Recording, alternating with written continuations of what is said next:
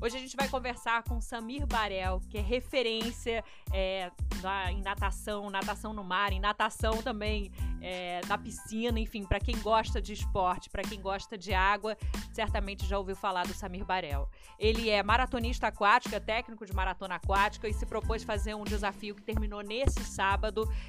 100 quilômetros em quatro dias. Samir, conta pra gente como é que foi esse desafio, quais as etapas e o objetivo final.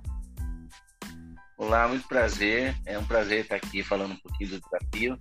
Né? Esse desafio muito mais do que um desafio pessoal. É um desafio para usar a, o esporte como uma ferramenta para ajudar as pessoas, né? É, ele por si só o esporte ele já ajuda as pessoas, mas é, através dele a gente consegue a, ajudar e angariar ainda mais, né? É, então esse desafio é, eu me propus a fazer quatro desafios que já existem no Brasil de ultramaratona aquática, que é o Leme Pontal no Rio de Janeiro, são 36 quilômetros.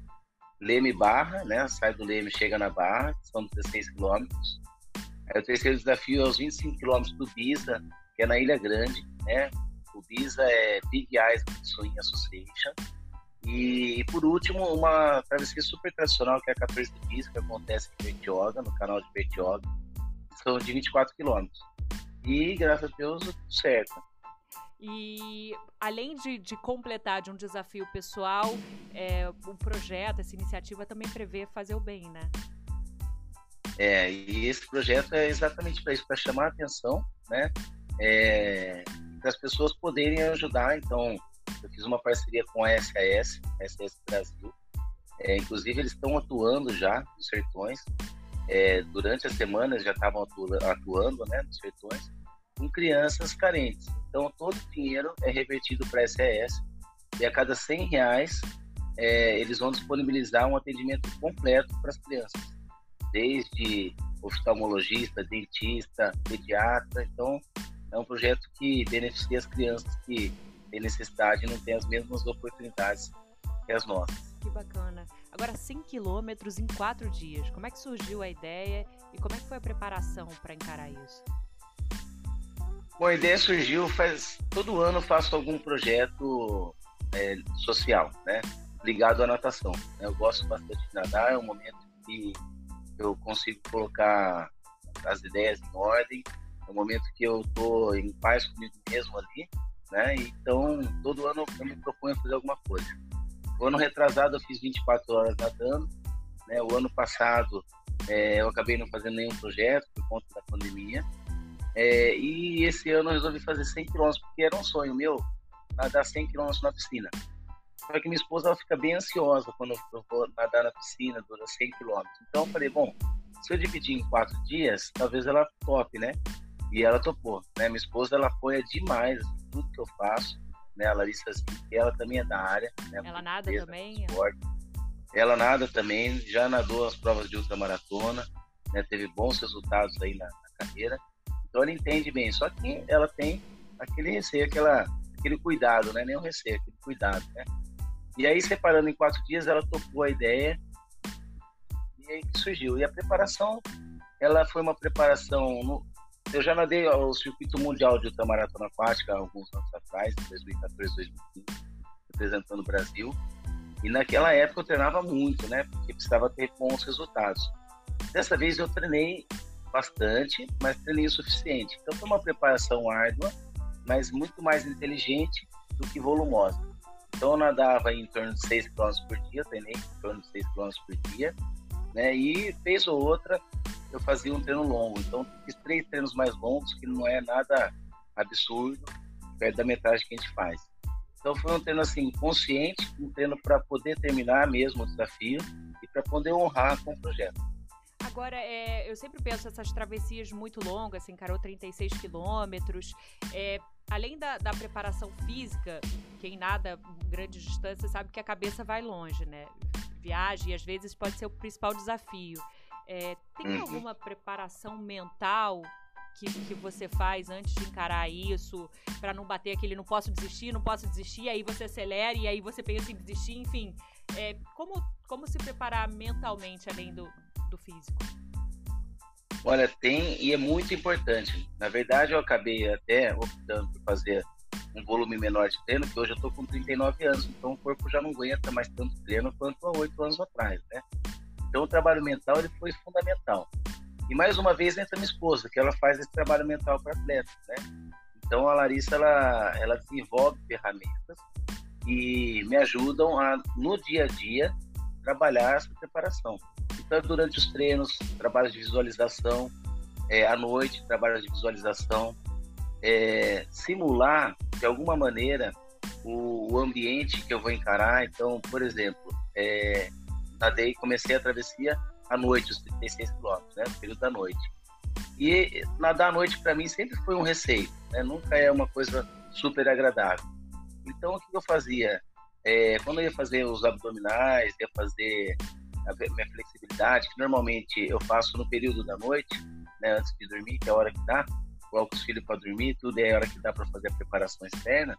Eu apagava todas as luzes e fazia à noite, né, e visualizando já o local da prova, né, visualizando o mar, visualizando o que, que eu posso encontrar, né. Então, esse trabalho de visualização, esse trabalho de mental, ele é crucial para que a maratona seja completada, né, para que eu consiga completar, até porque grande parte da prova a gente sente dor.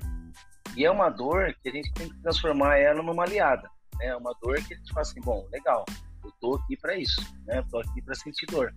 Porque uma maratona longa, o mínimo que vai acontecer é sentir alguma dor. É o que? Só que na natação, ombro, é... é... que dor é essa? É, sempre dor muscular, né? Bastante no ombro, por conta da repetição. Né? Eu tenho bastante dor na coluna também, eu tenho uma hiperlordose, hiperlordose então sinto essa dor na coluna.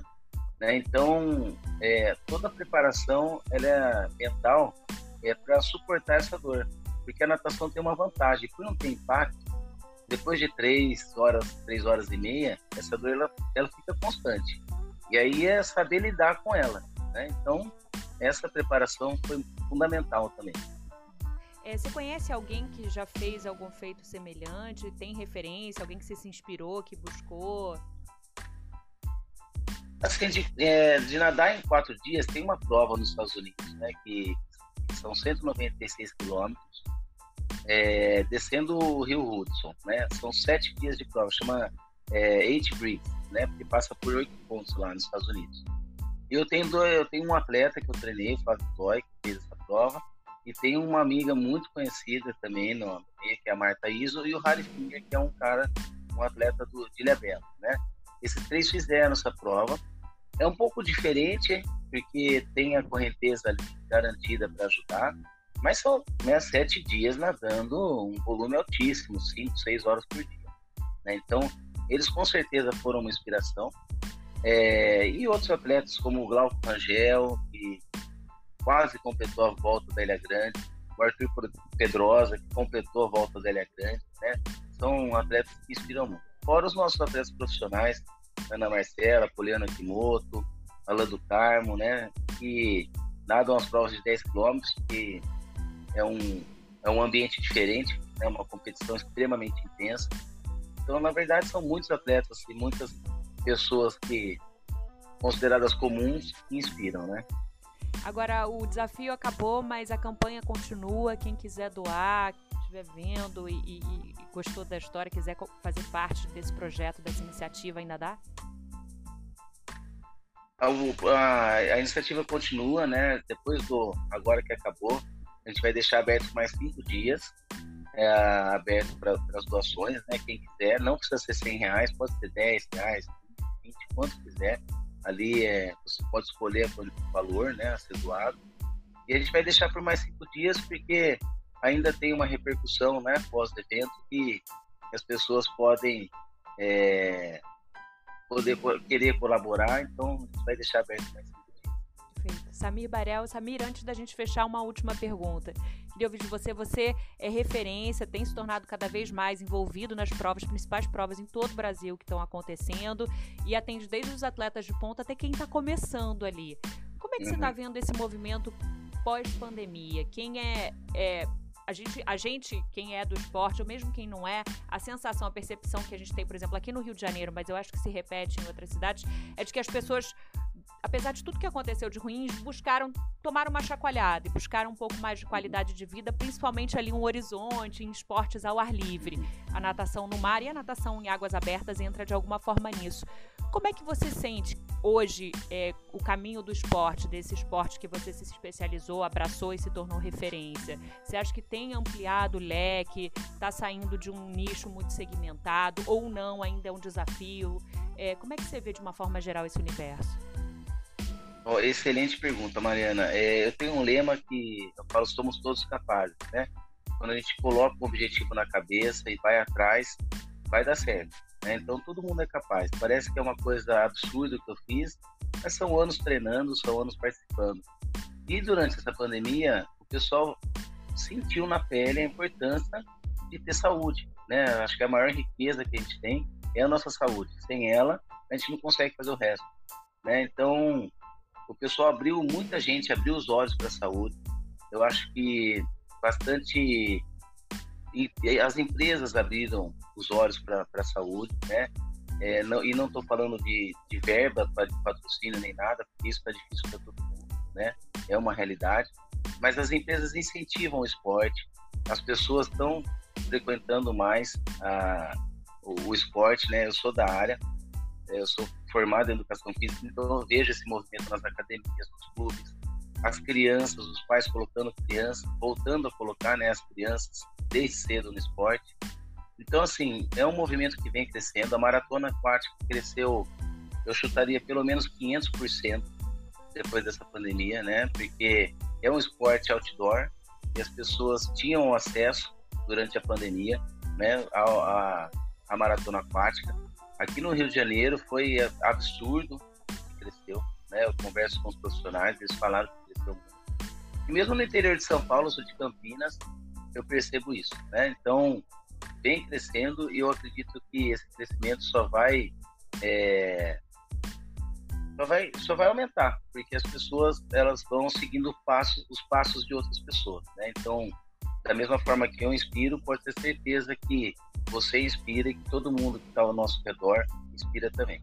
Só para a gente fechar, a gente está falando agora a TV aqui para o pessoal do Rio de Janeiro, mas para quem não é, mas queria focar aqui, a gente tem um litoral enorme e tem muita gente que tem medo, né, do mar, da água, tem vontade de começar, mas é isso. Olha e fala, gente, isso é para quem é profissional, não é para mim dá para começar qualquer um, ou tem que ter uma segurança, tem que ter um profissional. Se tiver um profissional, dá, não é tão assustador assim. O que, que você diria para essas pessoas que vivem aqui, que tem esse litoral, que tem vontade, mas que tem aquele bloqueio, aquele receio? Não dá para todo mundo fazer. Agora é essencial que tenha um profissional acompanhando, sem dúvida. Né? Na piscina já é fundamental ter um profissional, que é um lugar assim, vamos dizer, muito mais seguro, porque tem a borda da piscina, da pé, né? Você enxerga o chão, no mar mais ainda, porque tem os efeitos da natureza. Então, é para todo mundo, mas sempre busque um profissional é, qualificado para te ensinar a fazer, para que não seja um trauma e sim um prazer na sua vida. Samir Barel, técnico em maratona aquática, ultramaratonista, o homem de 100 quilômetros em quatro dias. Obrigada, Samir.